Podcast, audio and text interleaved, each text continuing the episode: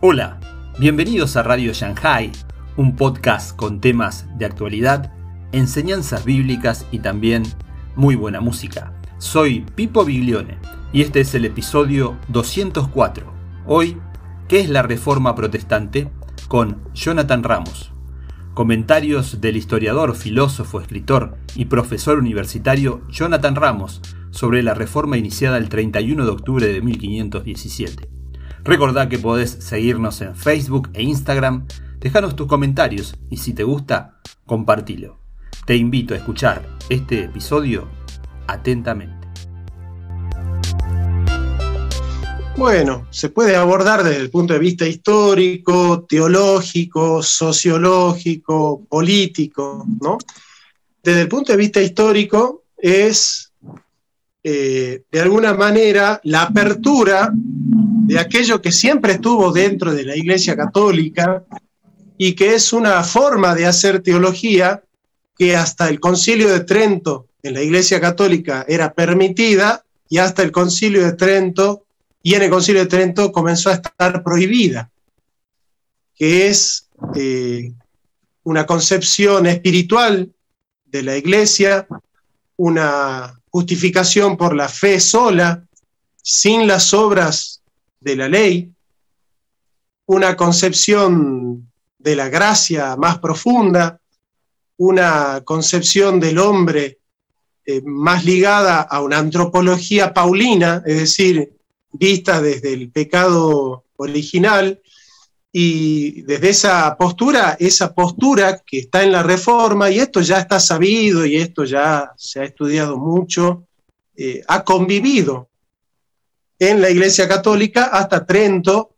Vos podías sostener, como muchos, como Juan Taulero, como Meister Eckhart, como el mismo San Agustín en los Tratados de la Gracia, eh, la predestinación los réprobos y los electos, la gracia eficaz como medio de salvación, y claramente eras católico y eras aceptado dentro de la comunidad católica.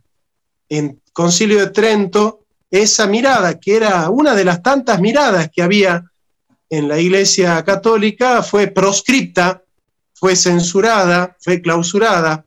A partir de Trento, lo que estaba permitido comenzó a ser herético y a partir de ahí esa, esa mirada de la iglesia, esa mirada del hombre, esa mirada de Dios y de la salvación, es patrimonio de todos aquellos que quedaron fuera de esa estructura religiosa llamada Iglesia Católica Apostólica Romana. Así que, digamos así, que la reforma protestante es eh, todo movimiento religioso cristiano que tras eh, la columna vertebral, que, es, eh, que son las cinco solas, sola escritura, sola fides, es decir, sola, solamente la justificación viene por gracia, por medio de la fe, la santificación es por gracia, por medio de las obras, esto siempre hay que explicar, la justificación es por gracia, por medio de la fe, y la santificación es por gracia, por medio de las obras. Pero en definitiva todo es de la gracia. Entonces tenemos sola gracia, solo la gracia por medio de la fe, solo por medio de Jesucristo, que es el único mediador entre Dios y los hombres, sol, sol, sol y deo gloria, es decir, eh, la gloria es solo para Dios, porque si la gracia consiste en la obra de Dios que es el que hace la obra, ¿cómo no va a ser toda la gloria para Dios? Y sola escritura, porque es la única eh, palabra de Dios infalible y es la única profecía confiable.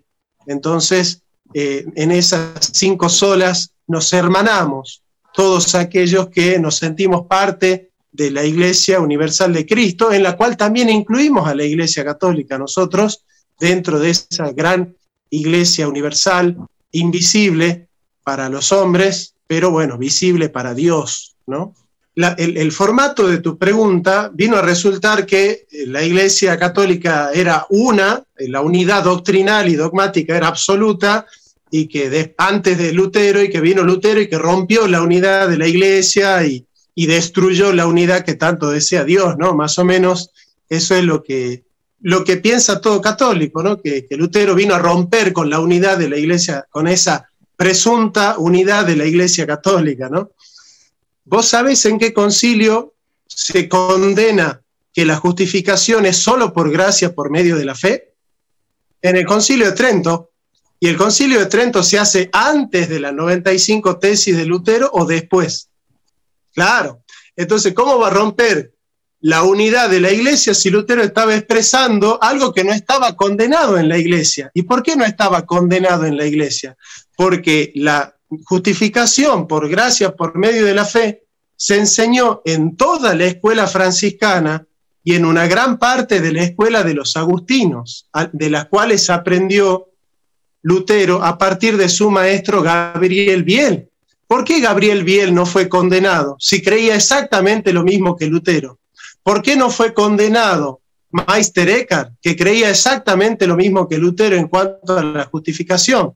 Porque Lutero se metió con los intereses del Vaticano. Cuando el Vaticano iba a cobrar las indulgencias, se metió con la parte más delicada, que era el bolsillo, y es por eso que lo excomulgaron. Entonces, ¿quién rompió con la unidad? Fue el Papa que lo echó a Lutero de la iglesia. Lutero quería reformar la iglesia diciendo, por ejemplo, tesis número 14, si el Papa puede sacar a la gente del purgatorio, ¿por qué no la saca por amor más bien que por dinero? Y también dice, tesis número 78, al Espíritu Santo no le place ver a herejes ardiendo en la hoguera. Bueno, eran tesis muy incómodas para la época. Esas son las tesis por las cuales se lo echó a Lutero. A Lutero no lo podían expulsar por predicar que la salvación es por gracia, por medio de la fe, porque eso terminó siendo dogma de fe después de Lutero y no antes de Lutero. Entonces, por ahí cuando uno pregunta por qué Lutero rompió con la unidad de la iglesia, habría que entender un poco mejor cómo son las cosas, porque no siempre es así. Capítulo 8, versículos 29 en adelante, lo explica, ¿no? Dice, porque a los que antes conoció, conoció es amó, ¿no? Este, Amos 3.10, por ejemplo, dice, solo a Jerusalén conocí. Y voy a decir que Dios no conocía que existía Egipto, o Babilonia, o Persia, o los hititas. No, solo a Jerusalén amé. Entonces, pero a los que antes amó, también los predestinó para que fuesen hechos conformes a la imagen de su Hijo, para que Él sea el primogénito entre muchos hermanos. Y a los que predestinó, a estos llamó, y a los que llamó, a estos justificó, y a los que justificó, a estos glorificó. Bueno, salvo que uno tenga una ideología religiosa que le ayude a arrancar versículos de la Biblia, acá lo que está diciendo es que la evidencia de la predestinación es la glorificación. Y, efectivamente eso va en consonancia con todo el Nuevo Testamento, Santi porque el árbol se conoce por los frutos o el fruto se conoce por el árbol. El Señor Jesús dice, por los frutos los conoceréis.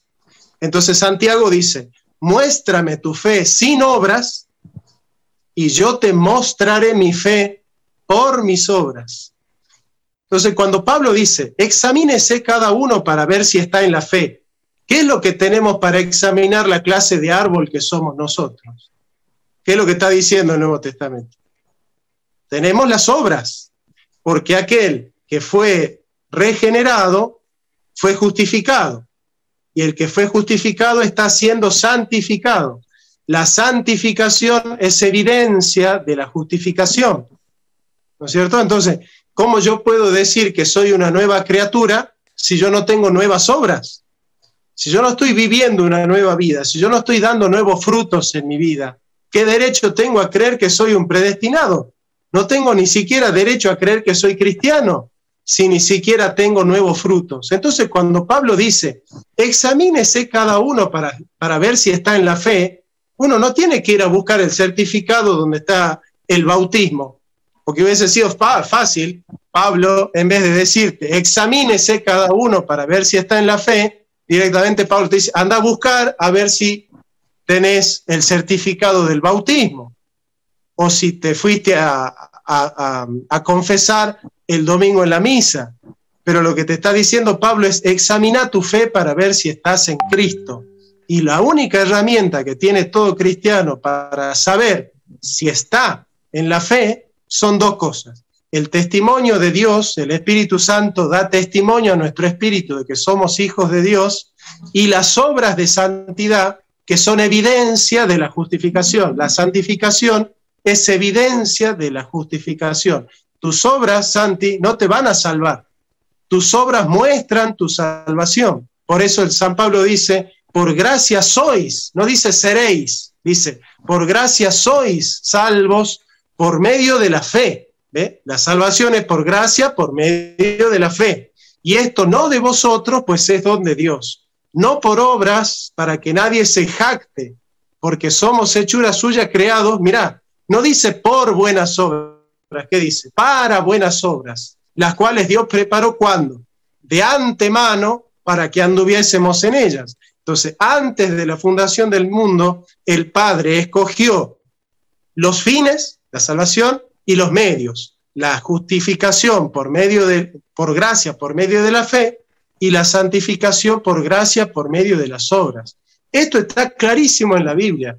Yo he intentado miles de veces tratar de encontrar la teología católica en la Biblia y todo el tiempo me aparece un texto bíblico que me dice, no, es sola gracia cuando yo lo quiero meter al hombre y darle algún mérito al hombre, no, pero el hombre tiene que creer, no, la fe es don de Dios, no, pero el hombre tiene que arrepentirse, no, el arrepentimiento lo da Dios, bueno, pero el hombre tiene que buscar, no, no hay quien busque a Dios, no, bueno, pero el hombre tiene que hacer, no, la obra la hace Dios, bueno, pero el hombre tiene que perseverar, no, el que empezó la buena obra la perfeccionará hasta el día de Jesucristo, Filipenses 2.3.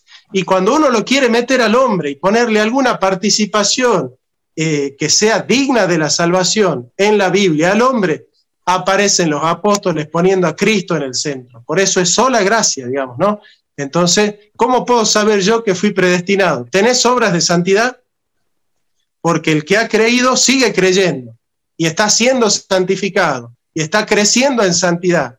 Y el Espíritu de Dios da testimonio a tu espíritu de que sos hijo de Dios. Esas son las cosas que nos dice la Biblia, que son la evidencia de alguien que está viviendo una vida en Cristo.